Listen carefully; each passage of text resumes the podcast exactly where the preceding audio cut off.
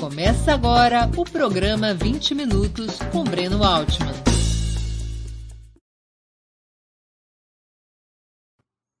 Bom dia! Hoje é 22 de agosto de 2022. Estamos dando início a mais uma edição do programa 20 Minutos.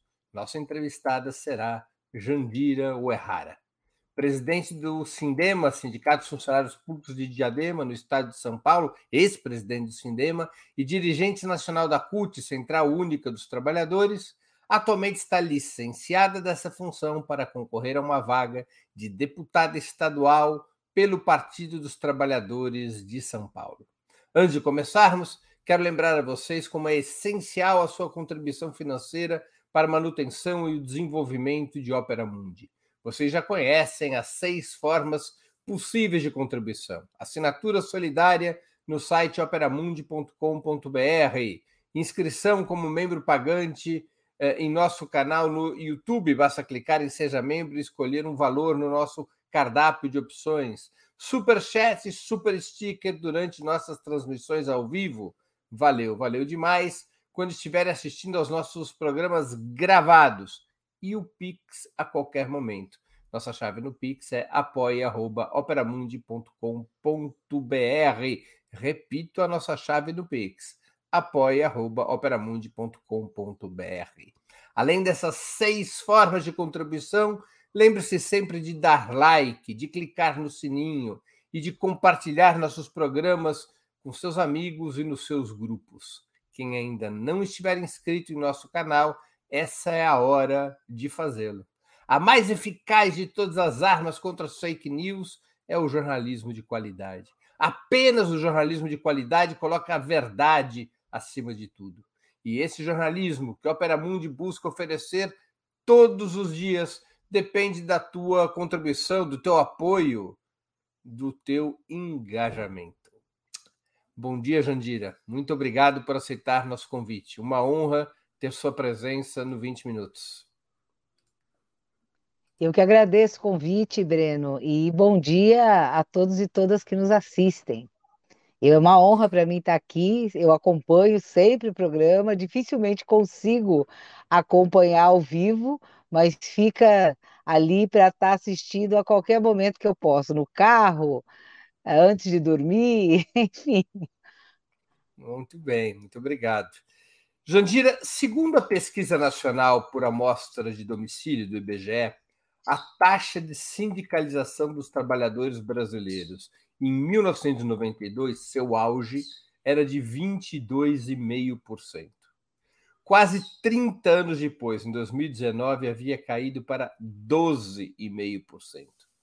O total de sindicalizados hoje seria de 10,5 milhões de trabalhadores, 11% da população ocupada. Como você explicaria esse forte recuo?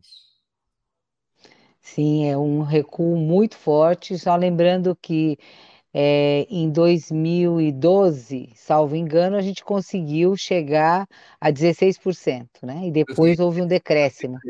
Do... Oi? 2013, né? Houve uma, isso, uma... 2013, isso. Entre 2012 e 2013 foi exatamente isso. Isso deu uma, uma reaquecida e depois de novo um decréscimo, né? Bom, acho que tem várias, várias questões, tanto organizativas, estruturais, como políticas também que, que podem nos dar as pistas para explicar esse, esse processo, né? Primeiro, e isso aconteceu em meio a, a, a a transformações né, muito complexas e muito profundas no mundo do trabalho. Acho que esse é o primeiro ponto que a gente precisa ressaltar.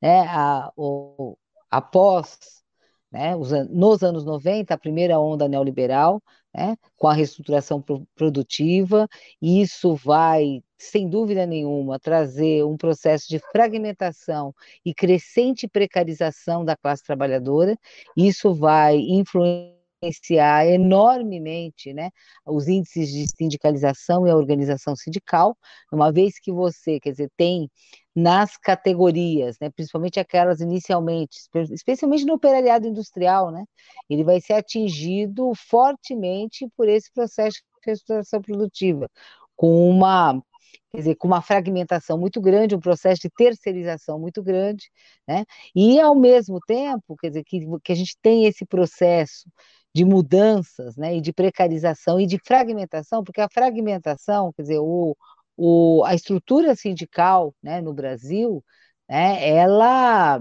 quer dizer, ela primeiro, além do atrelamento ao Estado, essa, é, que, que vigora, e inclusive continuou vigorando após a Constituição de 88, quer dizer, ela também tem essa questão da, da unicidade, né? E esse processo de fragmentação, quer dizer, ele vem na contramão né, do modelo organizativo que, que existia né, até então.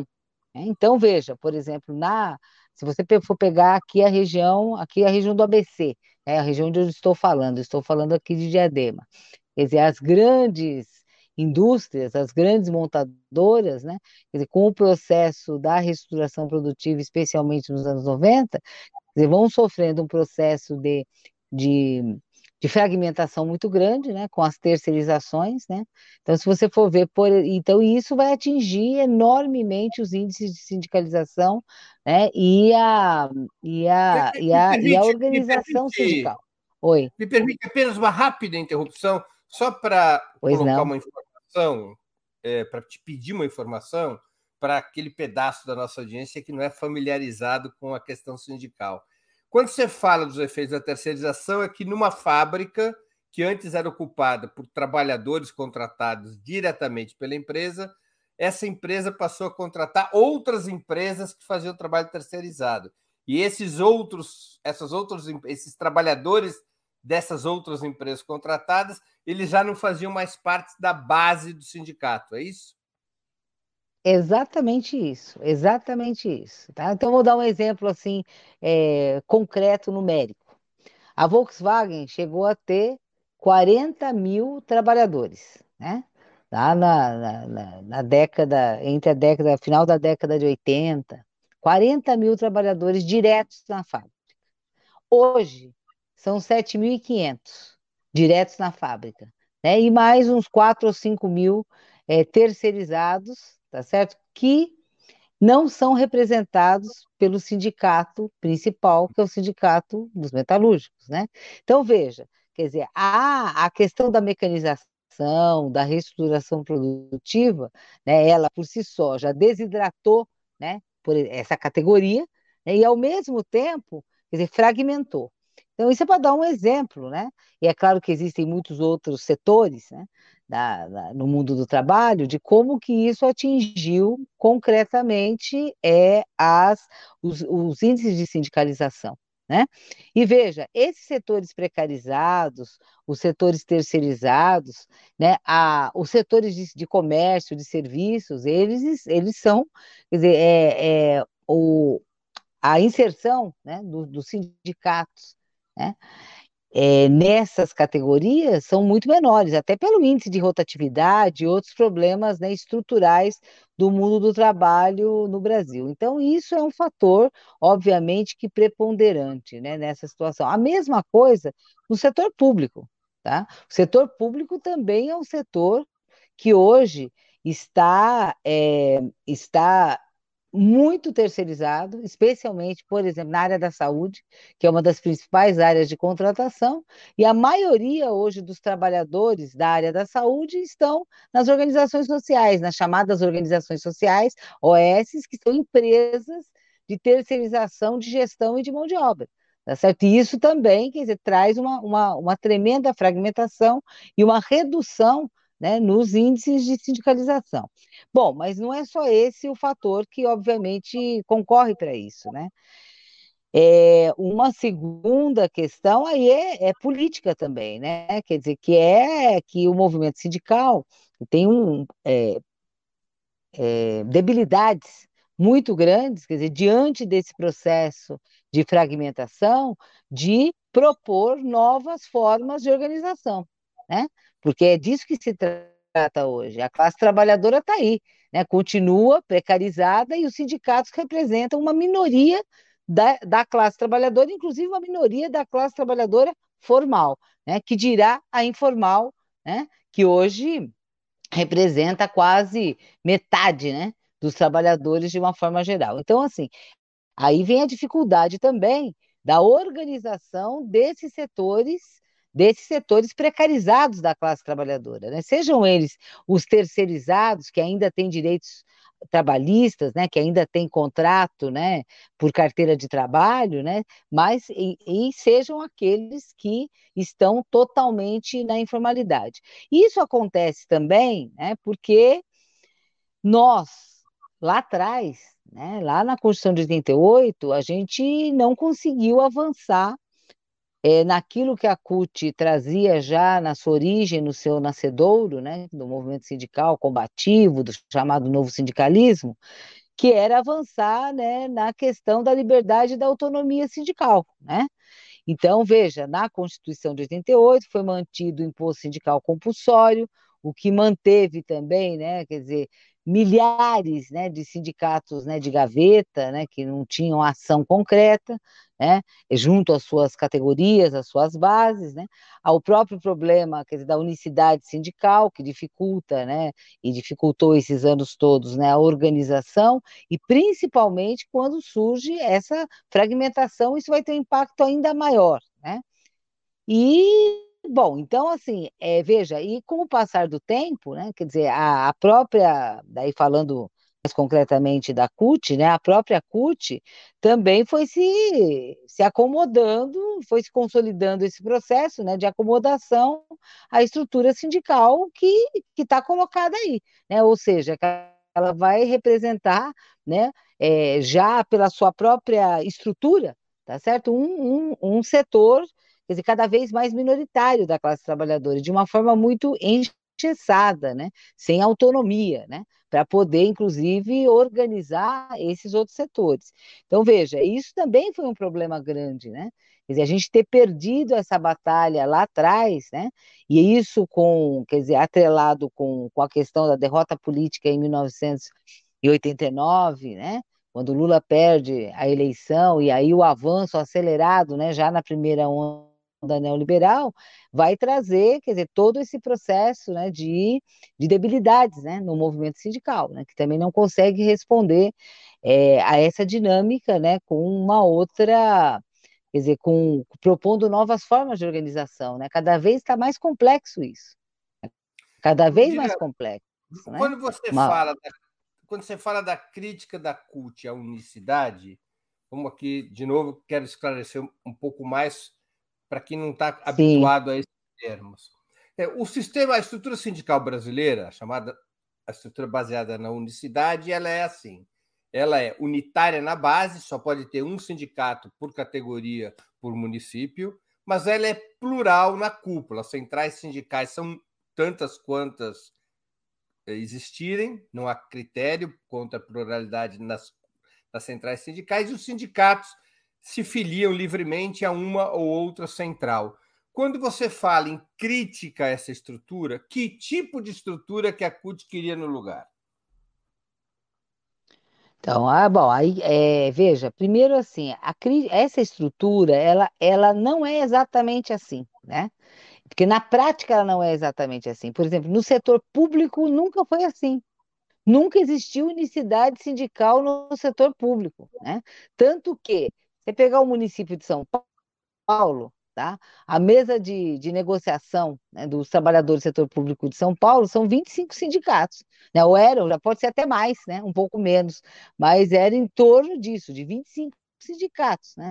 Das diferentes, de diferentes setores daquele, daquele, daquela mesma categoria, dos, dos trabalhadores do serviço público municipal né, da capital de São Paulo. Então, isso assim, no setor público nunca prevaleceu essa unicidade, isso sempre prevaleceu no setor privado, né? Dizer, e o que é, e, a, e, a, discussão da CUT, né, na... Oi? Cada subcategoria do setor público era um sindicato pode ter um sindicato, né? Isso, isso exige, isso já é assim hoje. Nós temos também, nós temos, né, é, em determinados setores, é, municípios, por exemplo, aqui no ABC, né, os servidores municipais é, têm se mantido como um sindicato único de toda a categoria, em Santo André, São Bernardo, Diadema, né, em Mauá, tá certo? Já no município de São Paulo, não. Você tem os sindicatos dos professores municipais, você tem o sindicato dos servidores públicos municipais, você tem o sindicato dos, é, dos especialistas, você tem o sindicato dos, dos engenheiros e arquitetos, você tem, você tem uma multiplicidade, todos, tá? Vinculados ao setor público municipal, né?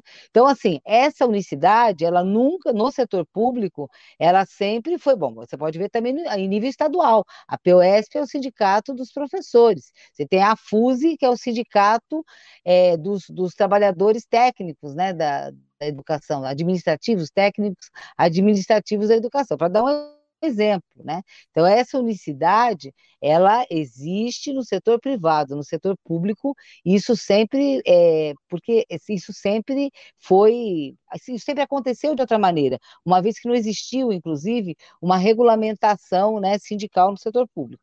Veja, agora no setor privado, quer dizer, o que a CUT, é, desde a sua origem, né, defendeu foi uma, quer dizer, uma, uma liberdade, tá certo? Sob determinadas condições, obviamente que isso não quer dizer é, privilegiar a fragmentação, tá certo? Mas que os trabalhadores pudessem organizar as suas, as suas, os seus sindicatos, né? Os seus instrumentos de luta, de uma forma, quer dizer, de uma forma mais é, a partir da, da, das lutas e das necessidades concretas e, e e de organizativas de um num determinado território, tá certo? Agora, veja, o que prevaleceu foi a unicidade, né? O, grande problema não é a unicidade, né, hoje, tá certo? O grande problema, quer dizer, é uma é, é que mesmo esse princípio, ele não dá conta tá certo? Ele, não, ele é incapaz de dar conta da fragmentação e das mudanças que aconteceram no mundo do trabalho. Né? Ele é incapaz de dar conta disso. Então, nós precisamos, nós precisamos ter uma, uma, uma não quero, não, não gosto de usar a palavra reforma, né? Porque a palavra reforma hoje, mas vamos dizer uma reforma estrutural, né?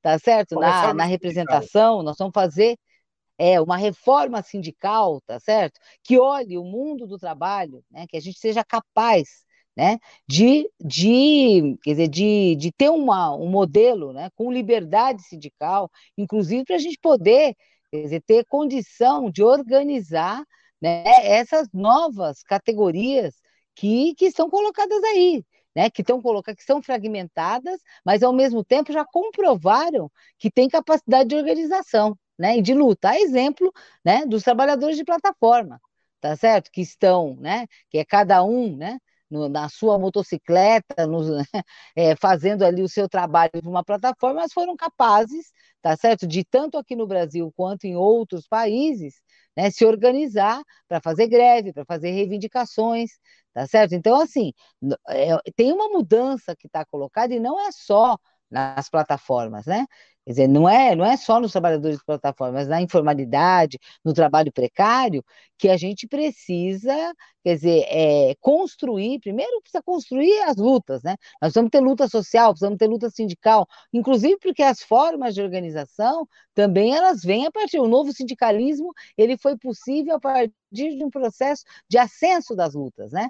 Então, nós precisamos ter quer dizer, um novo período de luta social, porque é ele que vai, inclusive, é, é, apontar né, a construção dessas organizações que nós precisamos para a classe trabalhadora. Agora, a, a, o que está colocado hoje é incapaz né, de dar conta, tá certo? Numa estrutura sindical como a que a gente tem hoje, né, desta, desse, desse novo mundo do trabalho que foi construído a partir principalmente da precarização, da superexploração e da exclusão total de direitos. Né? Nós precisamos de trabalho com direitos. O, o número de sindicatos no Brasil cresceu de forma inversamente proporcional à queda da taxa de sindicalização. É, há aproximadamente 10 mil sindicatos no país.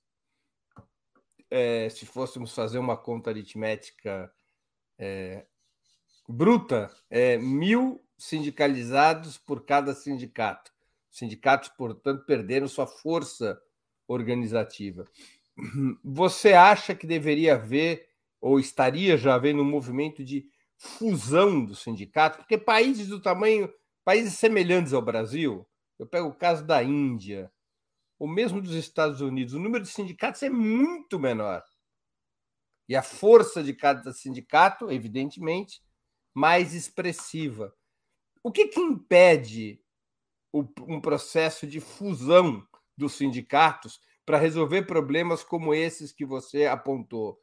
Por exemplo, a existência de 25 sindicatos do setor público na cidade de São Paulo, ou mesmo numa única, dentro de uma única fábrica, o caso da Volks. Por que, que todos os trabalhadores, terceirizados, diretos ou terceirizados, não poderiam estar afiliados a um mesmo sindicato e assim por diante? O que, que impede um processo de consolidação sindical que reduza esse número de 10 mil para algumas centenas de sindicatos com maior poder de fogo?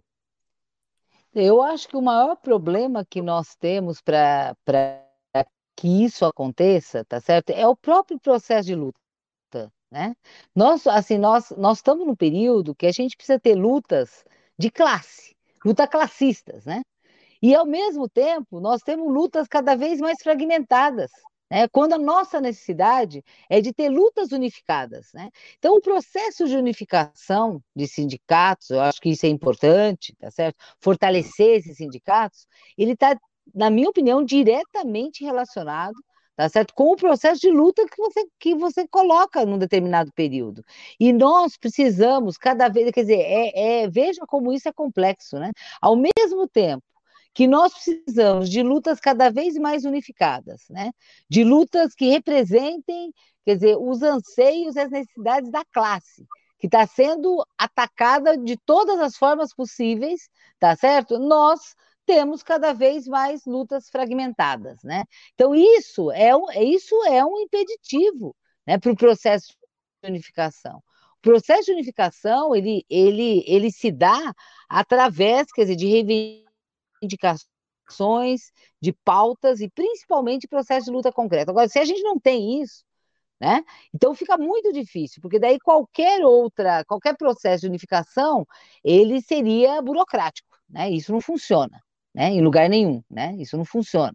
Então, as novas formas de organização, as fusões, tá? Elas têm que vir né, deste processo de ascenso de luta e principalmente de pautas é, unitárias. Vou dar um exemplo de pauta, né, que, que eu acho que é uma das coisas que mais nos incomoda. Né? Nós estamos num período em que tem níveis de desemprego, quer dizer, é, violentos, gritantes. Ao mesmo tempo, quem trabalha está sendo super explorado com jornadas intensas. E nós não discutimos, nós não temos na nossa pauta a redução da jornada de trabalho sem redução de salário.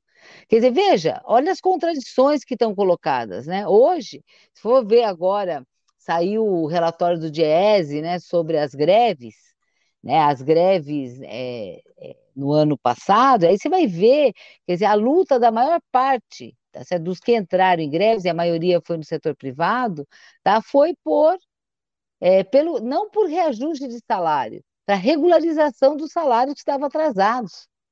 Então, olha, olha a situação, né, que a gente está que a gente está vivendo, né? Então, e ao mesmo tempo, quer dizer, que a gente precisa urgentemente de pautas que unifiquem a classe. Né? Esse processo tá certo? que vai trazer, é, que pode vir a trazer, quer dizer, uma, uma nova organização no mundo sindical, processos de fusão, de, de, de enfim, de de reconstrução, né? Que é disso que se trata, né? De reconstrução dessas, dessas nossas entidades. Na sua Oi? opinião, o modelo, na sua opinião, o modelo deveria caminhar em que sentido? No sentido de grandes sindicatos nacionais com bases municipais, como acontece nos Estados Unidos? Pois é, eu, eu, eu assim, eu tenho muita, muito é, receio. É, receio desses modelos, desses grandes sindicatos nacionais, que também é um modelo europeu, né? Que também é um modelo que prevalece, né, na Alemanha, em outros países, e que, assim, agora qual que é o problema disso, né? Isso não, não fez desse modelo modelos menos é, burocratizados, né? Menos burocratizados. E outro problema também, não em países como a Índia, né, como agora nos países, nos Estados Unidos, quer dizer, também é, os sindicatos lá, o, o nível de sindicalização é baixo, tá certo? A despolitização sindical é imensa e a fragmentação também. Então, esses modelos, eu acho que, que a gente precisa tomar cuidado, né? E em relação ao sindicalismo né, europeu, mais ainda, né?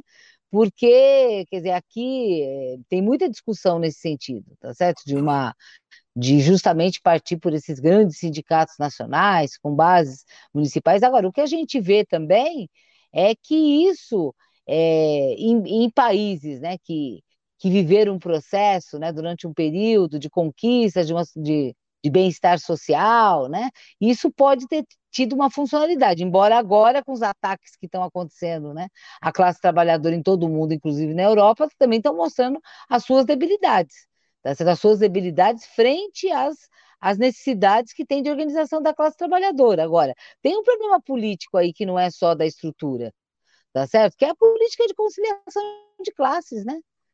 né? É, então, assim, tem um problema que. Pode falar, Breno. Não, não, não, não queria te interromper. É que eu quero fazer uma pergunta complementar. Então, é... veja, tem um. Não, um problema organizativo e um problema político, né?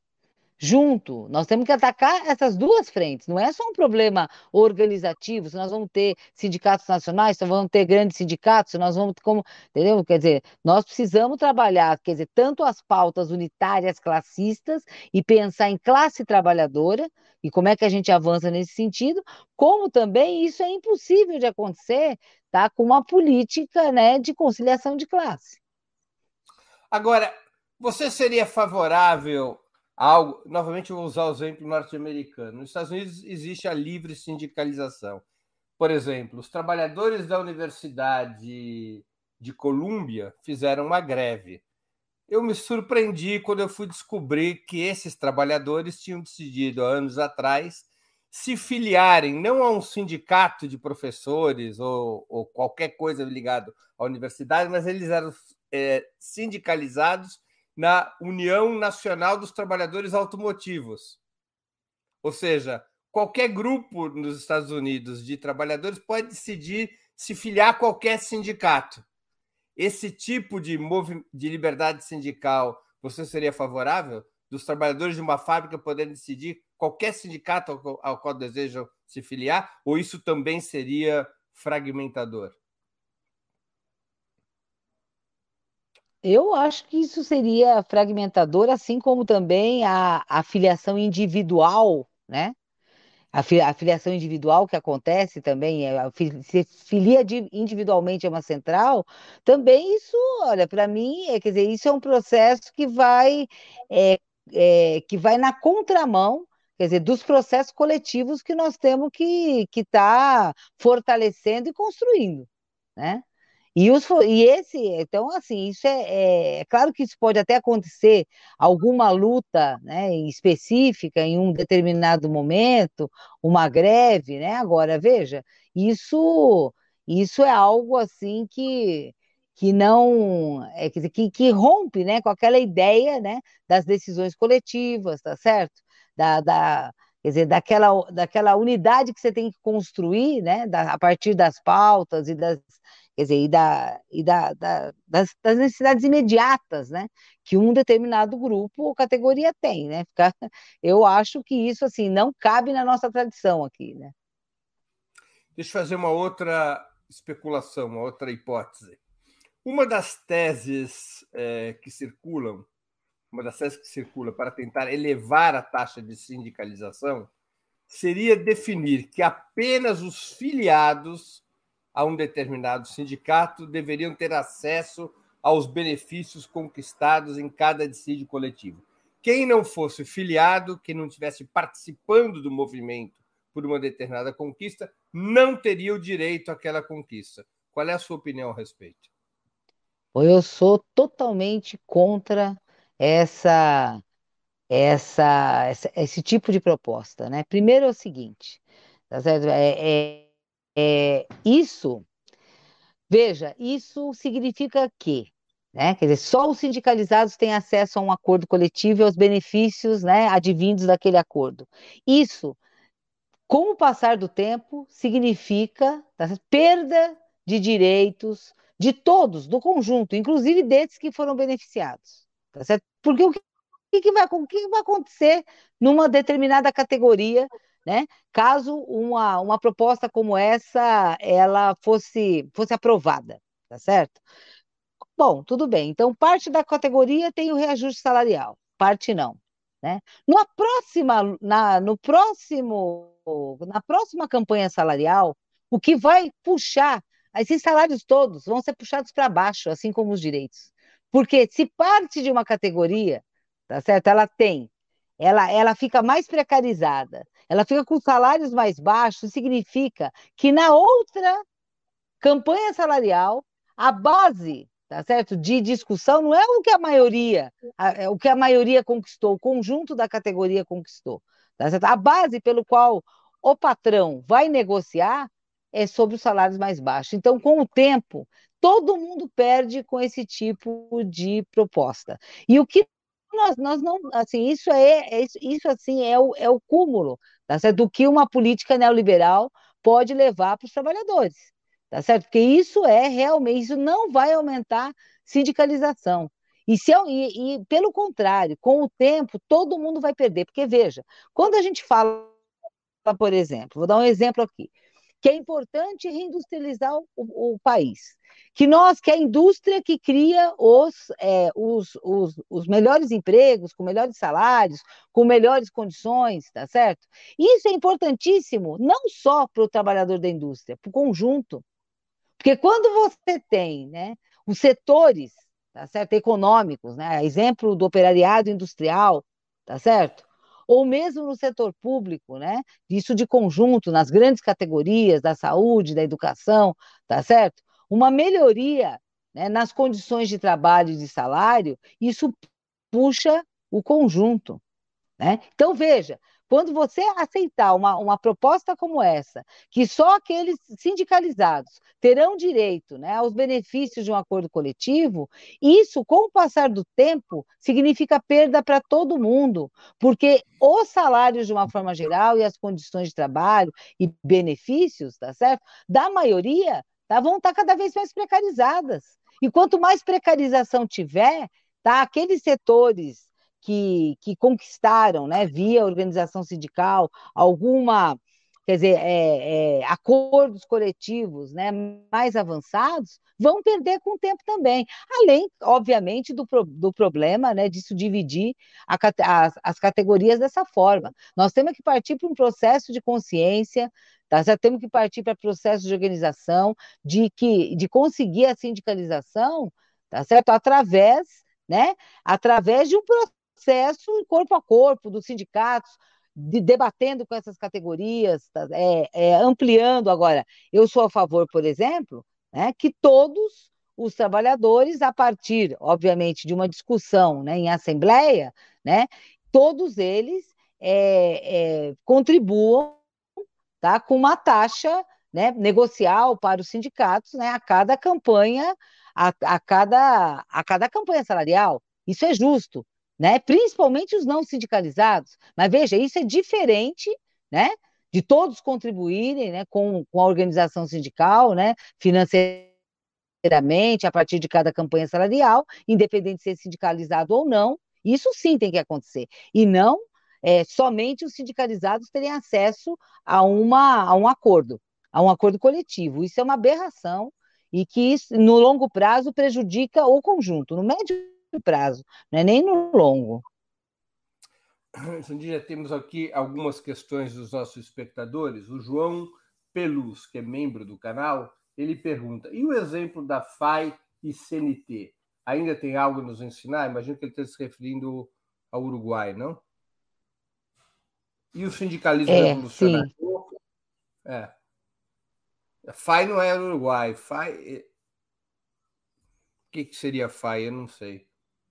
É, ele precisa, precisa explicar melhor do que ele está falando. Agora, sobre sindicalismo revolucionário, né? O Central Sindical Anarquista na Espanha na é, época da Guerra Civil, né? É.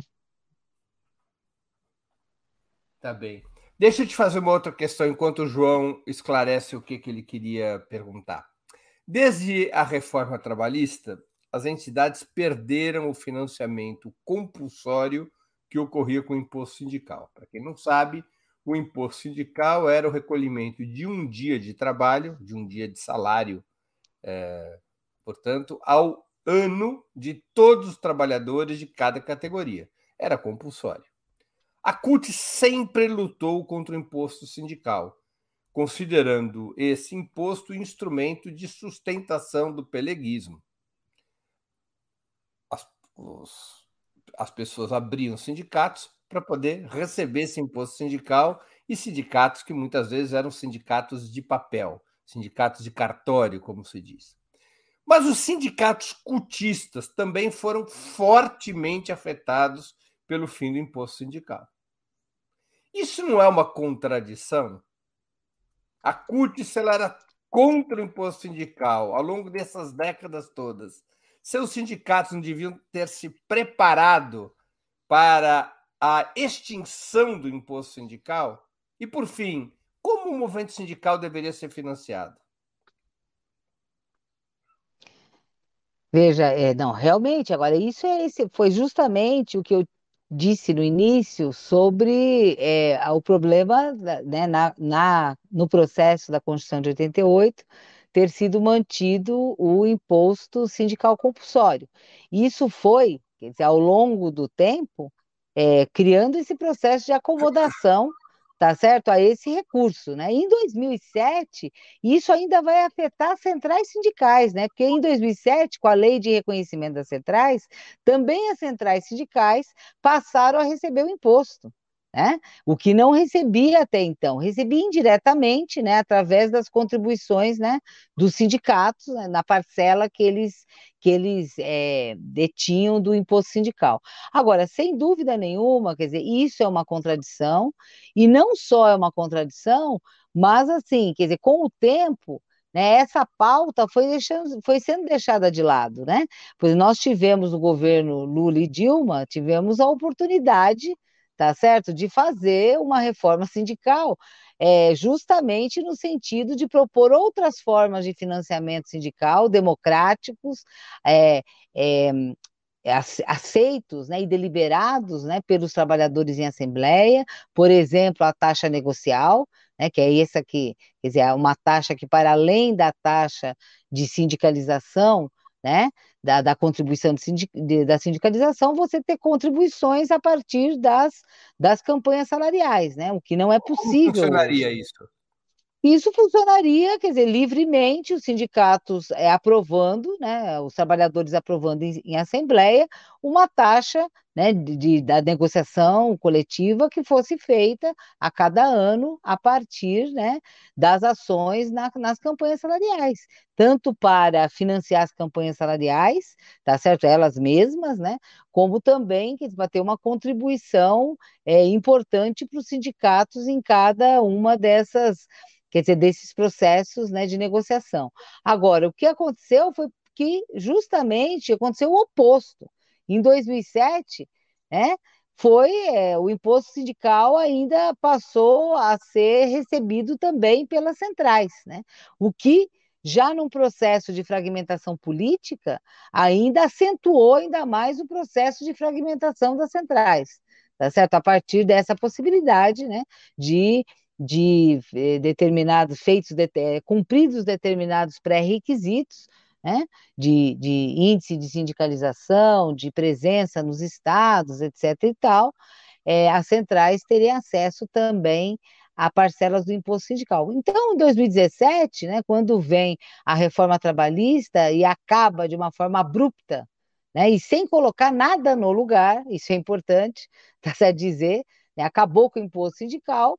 Agora, nós sempre defendemos o fim do imposto sindical, mas é, alternativas de financiamento, né? mais democráticas, é, alternativas de financiamento aprovada pelos trabalhadores, que não fossem compulsórias, e não um processo, quer dizer, de, de, de fim abrupto do, do imposto que, que quer dizer, que, que enfraqueceu, sem dúvida nenhuma, a maioria das organizações sindicais. Eu digo a maioria porque, de novo, colocar aqui, o setor público, tá? É, exceções receberam o imposto sindical. O setor público nunca recebeu o imposto sindical. Tá? Então, também isso não, não existia já anteriormente. O setor, os, os sindicatos do setor público sempre sobreviveram da, da contribuição né, dos seus associados. E, diga-se de passagem, né, um dos maiores índices né, de sindicalização são justamente dos sindicatos do setor público. Tá? Então, assim, não foi no movimento sindical é, é, todo, né, o impacto do, do, da, do, do, fim do imposto sindical, né? Agora, existem outras formas, tá certo? O imposto sindical é uma aberração, inclusive, no mundo, né?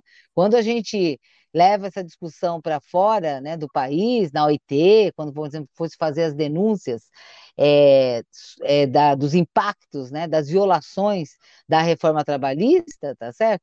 Quando, é, quando chega no item é, do imposto sindical, todo mundo quer entender que história é essa, né? Claro que tem outras formas em vários países, né? De, vamos dizer assim, de, de apoio financeiro estatal, né? Para o movimento sindical, mas não na forma de um imposto compulsório, quer dizer, que é retirado diretamente do trabalhador, né? Isso é, é algo tipicamente Brasil, né? Então, assim, nós temos outras formas de, de, de, podemos ter várias outras formas de financiamento. Agora, isso só acontece a gente podendo ter liberdade para estabelecer, né, essas contribuições junto aos trabalhadores. Obviamente que isso precisa ter também limites, tá certo? Porque também você não pode é, é, aprovar, né, contribuições, quer dizer, que sejam estejam, quer dizer, que não estejam de acordo, né, com uma média que uma contribuição razoável, né? É porque isso também acontece, né? de estabelecimento daquilo que não é razoável. Tá bem. O, o João Peluso ele confirmou aqui. O que ele estava perguntando era: e o exemplo da Federação Anarquista Ibérica e a Confederação é, Nacional dos Trabalhadores, ambas experiências espanholas, tá. ainda tem algo a nos ensinar? E o sindicalismo revolucionário? Bom, eu acho que as experiências históricas sempre têm algo a nos ensinar, né? Sempre tem. Então, a gente sempre tem que, que estudar, que, que ver as diferentes formas né, que os trabalhadores se organizaram, tá certo? Agora, é, essas experiências são datadas e localizadas historicamente tá certo? Então, assim, os ensinamentos, né, principalmente os ensinamentos, né, da solidariedade, das formas de organização, né, dos trabalhadores, né, para além dos próprios sindicatos, né, nas suas, na sua organização cotidiana, né, de, de solidariedade, de, de apoio, de ajuda mútua, quer dizer, das formas de educação, né, de educação popular, sindical, revolucionária, tudo isso é, é, é muito importante, tá certo? A gente se referenciar. E claro que toda experiência da classe trabalhadora tem algo a nos ensinar, tá certo? Agora, nós precisamos olhar, quer dizer, para o que nós, é, para a nossa realidade histórica hoje, né? Hoje, Brasil de hoje, nesse, quer dizer, nessa fase, né, do capitalismo destrutiva, né, neoliberal, né? É, é, quer dizer, de destruição total, tá certo? Do tecido, né, da classe trabalhadora, dos direitos. E sindicalismo revolucionário, quer dizer, o sindicalismo, ele pode ser revolucionário num contexto revolucionário, né? Mas assim, eu não acho que é o sindicalismo, tá certo, que vai fazer revolução. É claro que num contexto revolucionário, né? Claro que o movimento sindical, as organizações sindicais tendem a ser revolucionárias, né? mas não, são, não serão elas, no, ao meu ver, né, que vão, quer dizer, que serão né, ó, quem vai, é, quem vai dirigir a revolução. Né? É, tem uma outra pergunta do Érico Alencastro, que acabou de virar membro do nosso canal. É, ele pergunta, Jandir, o que pensar sobre freelance e MEI? Minha profissão não tem organização nenhuma e só contrata MEI ele deve ser do, do setor, ou do setor da cultura, ou do setor, dizer, esses, é, do, os próprios hoje, né, Breno? Também os jornalistas, né? Todos estão trabalhando, a uma imensa maioria, como PJ, freelancer, né, MEIs, né? Bom, isso é uma aberração, gente. Isso é a contratação sem direitos.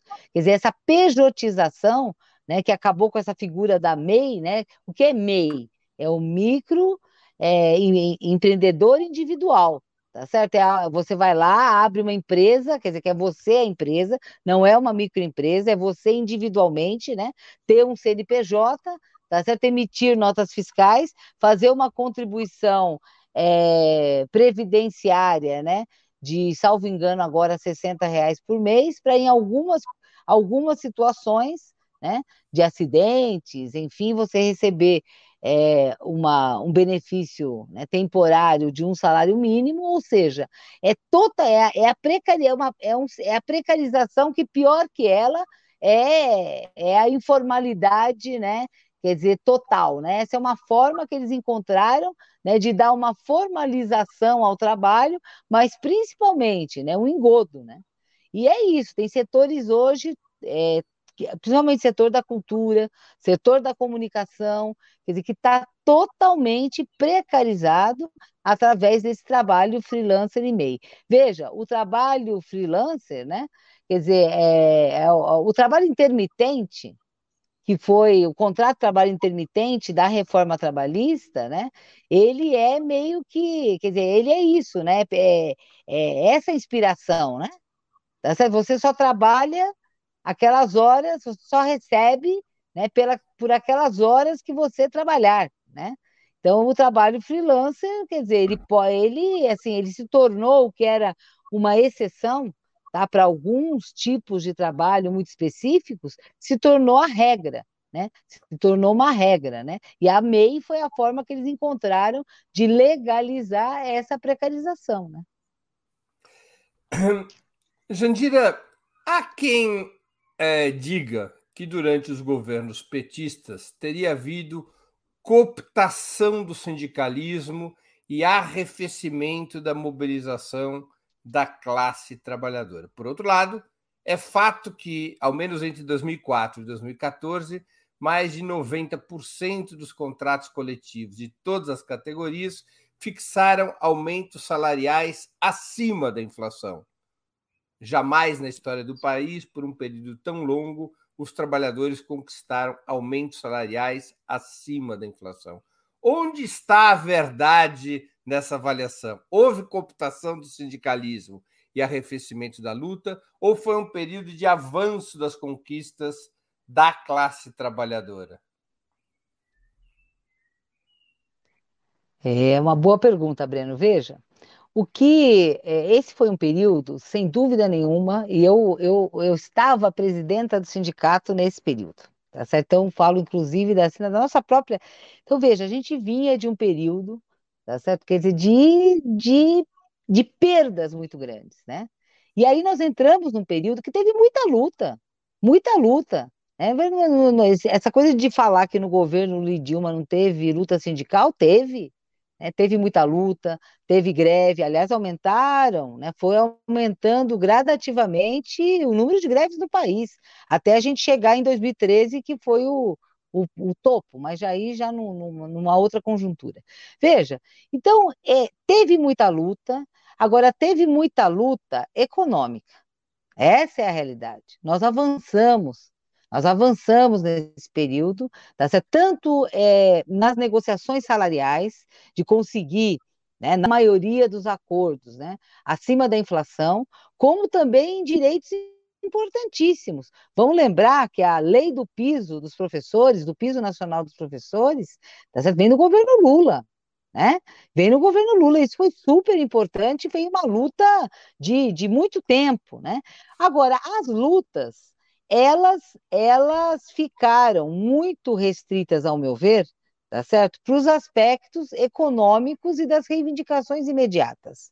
O grande problema tá, é que o movimento sindical, e não só o movimento sindical, acho que isso é uma, uma questão geral, que se a gente for pensar no partido, a, é, nos movimentos populares de uma forma geral, quer dizer, nós é, fizemos luta pelas reivindicações, tá? Agora, a luta política, os processos de disputa política ideológica, isso realmente foi assim, foi colocado em segundo plano, né? Absolutamente em segundo plano, né? A gente deixou de fazer disputa política ideológica. Nós deixamos de, de ser anticapitalista, né?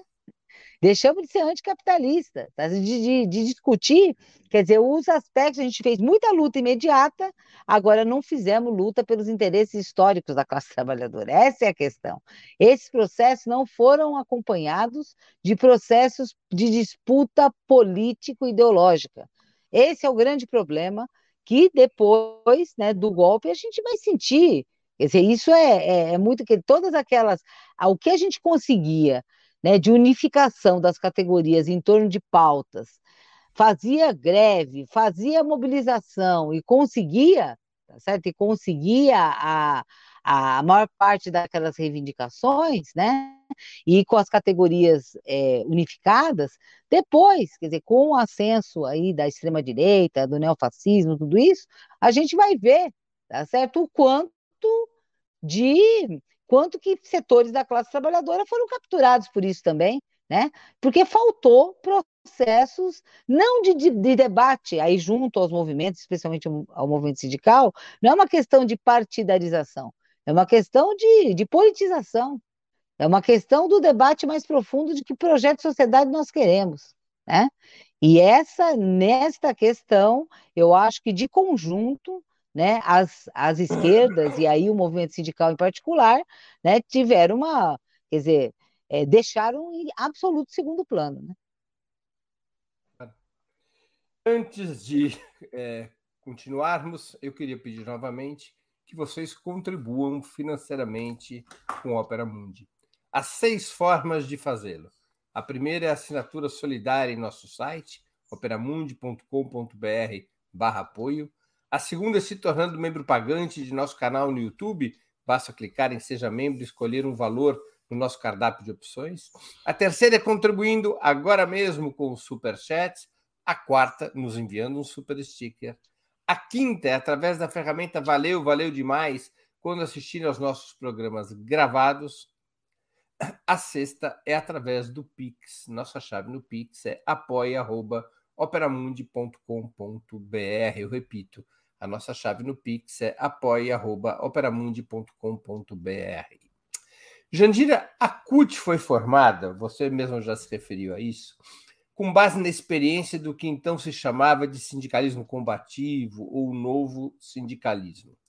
As duas características principais dessa corrente eram o esforço pela organização de base, rompendo com a velha tradição populista do movimento sindical brasileiro, e o programa anticapitalista, inserindo os sindicatos na construção de uma alternativa de poder sob a hegemonia da classe trabalhadora.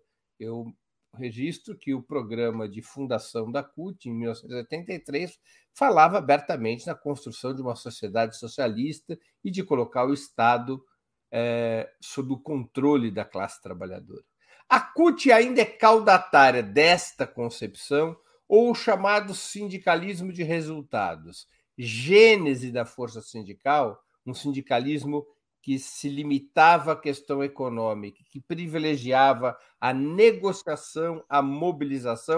Essa concepção virou dominante no mundo sindical? Eu acho que isso, desde os anos, mesmo nos anos 90, que a gente já começa a ter uma mudança né, nessa direção, né, da, do, do contratualismo, né, da, da negociação, dos processos de negociação acima ou prevalecendo aos processos de mobilização. Né? Isso, isso foi um, é um processo gradual, é, inclusive é interessante, se você analisar por exemplo, os programas de formação da CUT, né? especialmente já no, nos anos 90, 2000, você vai ver que tem uma ênfase muito grande a negociação coletiva, muito grande, né? de formar né, dirigentes né, é, capazes, né, em tese, né, de sentar numa mesa de negociação e de ser excelentes negociadores. Né? Então, essa perspectiva, né, sem dúvida nenhuma, ela principalmente depois dos anos 90, ela vai ganhando força. Ela vai ganhando força, né? E veja, e mesmo lá, e realmente, no início, né, eu acho que, que a CUT colocava, para nem falar do seu documento de, de fundação, mas em 86, nas formulações do segundo Concute, né? É, isso aparece com muita força, né? Tem um, vou até falar aqui um trechinho, né, de uma formulação que estava colocada que é, que é, que é, na minha opinião, atualíssima, né, que nós precisamos fazer esse movimento de volta, né, de retorno a essa concepção, né? que diz o seguinte, que a, luta, que a CUT faz avançar a luta de classes quando ela consegue impulsionar as lutas sindicais, articular as lutas econômicas com seus objetivos políticos, organizar e elevar o nível de consciência de classe, apontar para a construção de uma sociedade socialista. Veja, isso a gente precisa retomar, porque assim, essa questão da negociação coletiva, dizer, hoje, né, é, da maneira como está colocada, tá certo? O, o como que está colocada a questão da luta de classes né, no Brasil e no mundo, né? Nós, não, é, não é a negociação coletiva que vai, não é você sentar numa mesa, tá certo? Com uma perspectiva de negociação, de uma grande, de um grande processo, né, de conciliação ou disso, que isso não, não é isso que vai, quer dizer, trazer de volta para a classe trabalhadora uma perspectiva de resgatar os seus direitos. Não vai ser por aí. Vai ser com um processo de mobilização e de luta social, de luta sindical intensa, né? E a negociação, tá certo? Ela vai ser ou deve ser fruto desse processo de mobilização e não o contrário, tá certo? Esse negócio de, de, de negociação coletiva sem mobilização da classe trabalhadora, sem luta sindical, atrelada à luta política, né? Isso aí tem, é, é, tem, tem vida curta, né? Então, isso hoje não cabe mais. Né? Não cabe mais a gente. É, e, e, assim, existe, obviamente, né, no movimento sindical em geral, né, uma, uma prevalência né, desse, dessa concepção contratualista, né, sindical contratualista mesmo dentro da CUT. Basta, basta ver né, é, as propostas de uma forma geral, é, que são, inclusive, vamos dizer, é, que são, inclusive, consensuadas no Fórum das Centrais Sindicais, né? onde participam todas as, as centrais, né, de todas as colorações. As dificuldades que o, a classe trabalhadora tem enfrentado nos últimos anos, em especial, para se mobilizar, tem levado o sindicalismo a rever suas práticas e formas de atuação? Então, eu te pergunto com maior precisão: é, há mudanças no sindicalismo como resposta a essa situação de crise, ou ainda o sindicalismo se encontra numa fase de diagnóstico? Olha, eu acho que tem as duas coisas, né? Tem, a, tem assim, muito a fase do diagnóstico, mas também tem muita gente muitos sindicatos tentando, né, é, é, tentando modificar, tá certo, as suas práticas e as suas articulações, tá? especialmente aqueles sindicatos que estão percebendo, quer dizer, cada vez mais a necessidade de estar, é, de estar junto com outros movimentos. Vou dar um exemplo.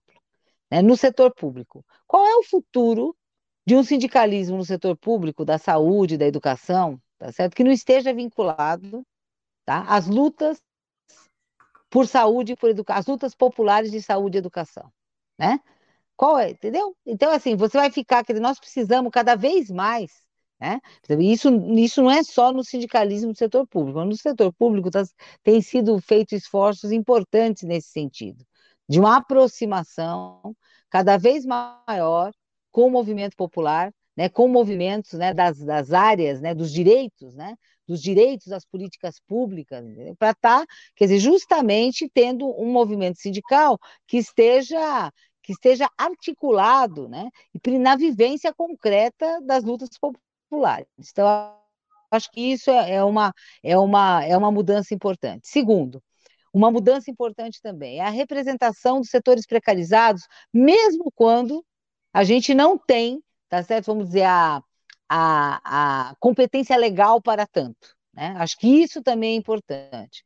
Tá? Tem muitos sindicatos tá? Fazendo esforços enormes no sentido de trazer setores precarizados, ajudar na organização, na luta desses setores. Isso é, isso é, isso precisa acontecer de uma forma generalizada. Tem muita gente fazendo isso. Tem, por exemplo, uma experiência da CUT Sergipe, que foi das primeiras a estar tá fazendo isso em termos é, em nível de CUT no Brasil, que é de trazer as associações de trabalhadores para dentro da CUT.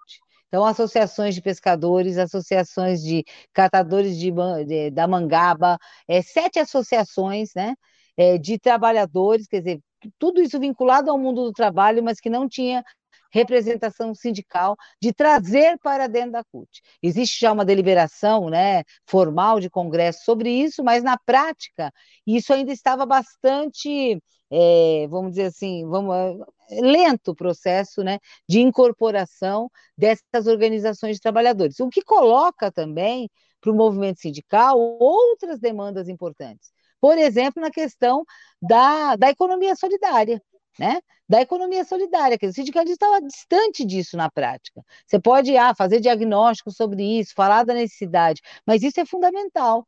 Quer dizer, como é que a gente vai, né? Dizer, quando você traz essas associações de trabalhadores, tá certo? Para dentro é, da CUT, que você fala, bom, nós vamos organizar, isso significa uma pauta que tem diretamente a ver com a produção tá certo? Com a circulação dessa produção, né? E com a aquisição de, dessa, dessa produção pelo próprio Estado. Então, muda a pauta, tá certo? Muda a pauta. Né? Então você passa de uma pauta, é, quando você incorpora essas questões da, da economia solidária, do, do cooperativismo e não só, desse, desse, desse, trabalho associativo, né, você vai trazer dizer, setores importantíssimos da classe trabalhadora, tá certo? Para a organização né, sindical. E isso era, era um problema até há pouco tempo, né? É controverso dentro da central. Esse, isso a gente já superou. Né? O último congresso já trouxe, já apontou né, esses caminhos agora. Ainda precisamos é, avançar muito, né, tanto na prática como também na estrutura, quer dizer, do ponto de vista organizativo, né, como é que a gente incorpora né, todos esses segmentos e organizações da classe trabalhadora é, que estavam distantes né, da, da central. Então, isso, por exemplo, são, são questões, assim, já mudanças importantes que estão acontecendo. Outra questão também, a, os trabalhadores de aplicativos, né?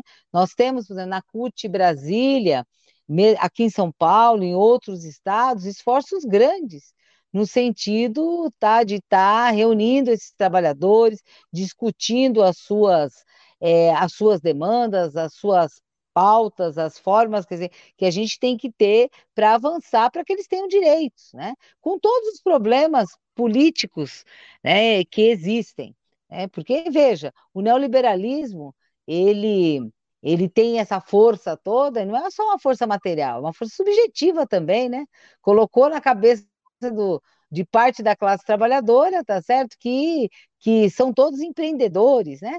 Que, que, ou seja, quer dizer, cada um tem que ser patrão de si mesmo. Esse negócio de carteira assinada não tem nada a ver e por aí, e aí por diante. Então, assim, tem também, quer dizer, toda uma discussão, né? Política que tem que ser feita, né? Quando a gente vai, por exemplo, discutir essa questão das plataformas, é interessante. Você tem os entregadores é, antifascistas, você tem outras organizações, né, que estão mais avançadas nessa questão né, da, dos direitos dos trabalhadores, mas você também vai ter vários, é, é, vários grupos que vão dizer não, não é isso que a gente quer.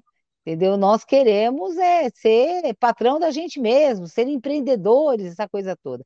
Isso é tão grave, né? Que essas essas reformas né, do, de ensino médio, essa forma como a educação está sendo hoje reorganizada, especialmente aqui no estado de São Paulo, é para justamente quer dizer, inculcar na cabeça da juventude essa ideia né, né, de, de, do privilégio da servidão, né, que é disso que se trata, né? Acho que o professor Ricardo Antunes, naquele livro, é um livro essencial para a gente entender o que está acontecendo isso, né? Quer dizer, o, que está acontecendo hoje, né? Do ponto de vista objetivo e subjetivo. Então, veja, então esforços, Breno, nesse sentido tem, tá certo? Agora a gente precisa de algo maior e mais articulado, Tá certo? Agora, aqui já estamos dando passos importantes nessa direção, sem dúvida. Jandira, você acredita que um eventual governo Lula poderia ajudar na recuperação de força do sindicalismo? Eu vou complementar com uma pergunta do Caê Cavalcante, que contribuiu com o Superchat. Obrigado, Cauê. Caê. A negociação coletiva se resume entre o fogo e a frigideira? Você vê os partidos de esquerda hoje colocando o debate de uma nova CLT?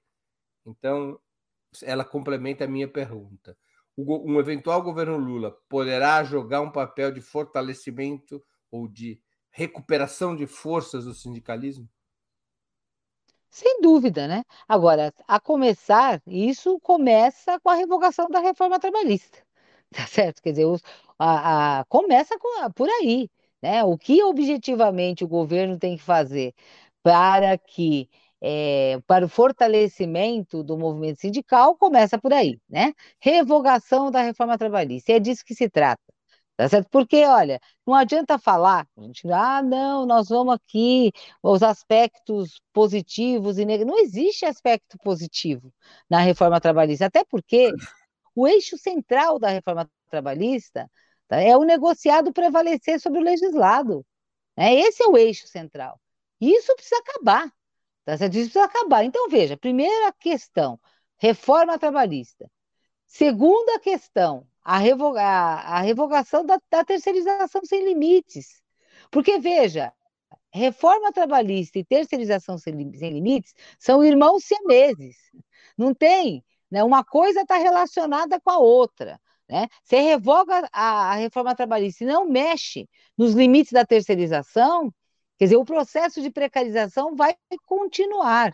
Então, veja, em ambas as questões, é, é, veja só, tanto a reforma trabalhista quanto a, a, a lei da terceirização não são PECs, tá certo? Não são PECs. Portanto, em tese, né, legalmente é muito mais fácil de fazer a revogação, né? Em tese, porque politicamente a gente sabe que nós vamos precisar, quer dizer, de uma grande mobilização, né, de muita força social para que a gente consiga a revogação dessas duas aberrações, né? Então, assim, como é que o governo, a, a questão do fim da, dizer, essas questões são fundamentais, tá, para o fortalecimento do movimento sindical. Outra questão, a reforma sindical, né? Uma reforma sindical, tá certo? Que permita, né, formas de financiamento, tá certo? Formas de financiamento como a gente como eu tinha colocado, que sejam é, que sejam aprovadas né, democraticamente tá certo? pelos trabalhadores, né? Uma, o fim dessa estrutura atrelada né, ao Estado até hoje, né? Mesmo no, é, até hoje, quer dizer, a cartas sindicais, né? É, tudo isso ainda atrelado ao Estado. Né? Então, isso aí nós precisamos de uma nova estrutura, precisamos de uma reforma sindical, que tem que ser amplamente debatida. É nesse sentido, e principalmente, claro, no ambiente econômico, né? de desenvolvimento, de emprego, tá certo? E, e, e, de reindustrialização do país, quer dizer, da, da questão do fortalecimento dos serviços públicos, né? da questão da economia solidária, que é outro aspecto fundamental. Eu fico assim, é, como é que a gente vai? Um exemplo aqui, Breno, do Estado de São Paulo. Como é que a gente vai financiar empreendimentos solidários se não tem banco público em São Paulo? Então tem questões assim básicas que os governos, né? Estou dando exemplo de São Paulo. O governo de São Paulo não tem banco público. Como é que você vai, quer dizer, como é que você vai impulsionar empreendimento solidário se você não tem banco público? Aí você, assim, bom, o papel do Estado né? Além da questão do financiamento, tudo mais, aí a questão da, da, do escoamento dessas mercadorias. A compra, ó, Lula fez uma coisa importantíssima, tá certo? Que tem a ver é, também com o fortalecimento né, das organizações, aí no caso do campo. A, a merenda escolar, tá certo? Lula fez uma, uma lei que 30% da merenda escolar tem que vir da agricultura familiar, certo? Isso é importantíssimo, né? Para é importantíssimo para a alimentação das crianças, para o fortalecimento da, da, da, agricultura familiar, para as organizações né, sindicais né, dos trabalhadores rurais, tudo isso, tá certo? Agora, por que é que nós não podemos ter uma legislação também que parte tá, das compras do Estado né, um percentual, sejam feitas da, da, da economia solidária? Né, dos empreendimentos cooperativos, né, de, entendeu? Então, assim, a gente tem que ter toda uma, uma tem, isso fortalece as organizações dos trabalhadores, vai fortalecer o movimento sindical. Então, assim, o, o governo Lula tem muito a fazer, né, para fortalecer o movimento sindical. Agora, o principal é justamente atacar, né, quer dizer, varrer o entulho golpista, né, que acabou com os direitos da classe trabalhadora. Então, nós vamos ter condições no movimento sindical, tá certo? De reconstruir, de fortalecer o movimento a partir, quer dizer, da revogação de todo esse entulho, né? Que deixou a classe trabalhadora nessa situação e de um ambiente, né? De desenvolvimento econômico e tudo mais, onde o trabalho, a renda e os direitos sejam centrais. É assim que o movimento sindical vai se fortalecer, vai aumentar nível de sindicalização, vai, quer dizer, vai, vai ter luta, né, por, por, por, por avanços, né, na, nas categorias de uma, forma geral para a classe. Portanto, é fundamental o governo Lula. Muito bem. É, eu queria eu queria aproveitar para agradecer antes de passar as últimas perguntas aqueles que contribuíram com o super sticker, que é aquela forma de contribuição que não vem junto à pergunta, mas que é fundamental para a nossa, para nossa sustentação. Quero agradecer ao Marcos Manuel, quero agradecer é, ao Silvio Davi Pastiornik, quero agradecer ao é, Israel Mário Lopes, foram os que fizeram ah, também tivemos a contribuição do Danilo Tarpani, que fez um, deu uns parabéns aqui à Ópera Mundi por essa entrevista. E o Israel contribuiu duas vezes, Mário Lopes, tá bem? Jandira, nós estamos é, chegando ao fim da nossa conversa e eu queria fazer duas perguntas que sempre faço a nossos convidados e convidadas antes das despedidas. A primeira, qual livro você gostaria de sugerir aos nossos espectadores? E o segundo, a segunda, qual filme ou série poderia indicar a quem nos acompanha? Então, eu, eu, vou, eu vou sugerir um livro que, primeiro assim, um livro que eu considerei, assim, do ponto de vista literário, da narrativa, assim, um primor, né? E outro também pela temática, né? E é um livro, assim, que quando eu comecei a ler, eu não consegui parar, que é o livro do Jefferson Tenório, da Companhia das Letras, O Avesso da Pele. Eu recomendo muito esse livro, né? E que ele vai, quer dizer, a partir de uma, de uma narrativa em primeira pessoa, né? É, coloca, é, colocando de uma forma assim visceral é, essa questão, né? A questão do racismo, a questão dessa, quer dizer, do que é, né? Viver né, na, concretamente numa, numa sociedade, num país racista como, como o Brasil. E, ao mesmo tempo, né, ele vai colocando como, como também a sua, né, a sua vivência, né, escola, tal. Tem um capítulo, Breno, que chama De Volta a São Petersburgo, e que ele começa dizendo o seguinte: você simplesmente não sabe como sobreviveu à escola, primeiro como aluno, depois como professor. É uma síntese muito importante do que, do que, que acontece, né? do que está acontecendo hoje, né? E dizer, nesse período todo com os professores e com os jovens, né? Que estão aí na, na, na batalha, né? A sobrevivência que a gente tem que ter, ter todo esse processo, né? De é todo esse processo que, que vem na própria escola, né? Como de inculcar, né? esses valores né, antitrabalhadores. Né? E eu queria também é, sugerir um livro que, que, é, que foi organizado pela turma do CESIT, que foi organizado pela Eugênia Leone, pelo Dari Krain e pela Marilane Teixeira, que é o mundo do trabalho das mulheres, ampliar direitos e promover igualdade. Não dá para a gente falar hoje da certa precarização do mundo do trabalho sem a gente sem a gente conhecer melhor o que está acontecendo né, com as mulheres é, da classe trabalhadora negras, né? E aqui nesse livro a gente vai ter um retrato né, muito muito profundo e sobre diversos aspectos né, do mundo do trabalho, do que significa hoje né, a, a precarização, a exclusão né, dessa maioria. Né? E, e outra, e assim, não tem organização da classe trabalhadora hoje sem a gente discutir mulheres e racismo. É, hoje são dois temas fundamentais das pautas que a gente tem que a gente tem que estar tá, né, no movimento sindical, no cotidiano, trabalhando incessantemente. Né? É, e que teve mais um, tem mais um livro também, que é um livro que eu já falei dele, que eu considero fundamental, né? Que a gente, a gente hoje está é, tá compreendendo o mundo do trabalho, que é o privilégio da servidão, né? Do professor Ricardo Antunes, né?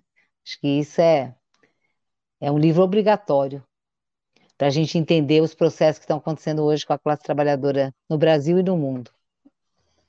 Muito bem. Algum filme ou série?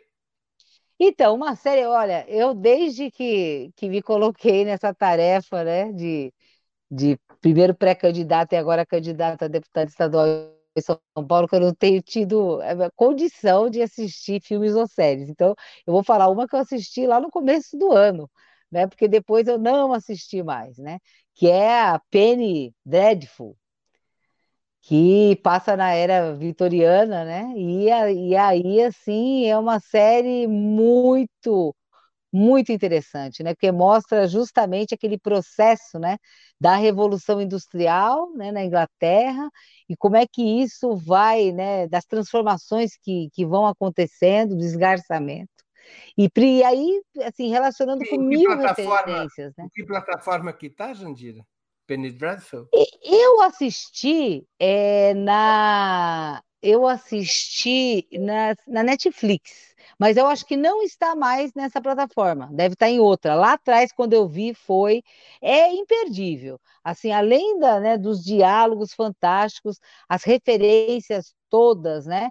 E ali tem, o, tem as referências literárias de mitos, né? De, bom, é muito interessante vale a pena assistir e tem tudo a ver com, o que acontece hoje, né? o terror e ao mesmo tempo, né, esse verdadeiro tem uns diálogos com o Victor Frankenstein que eles que são assim primorosos, sabe? O que está acontecendo assim, que a gente vê exatamente o que está acontecendo hoje, né?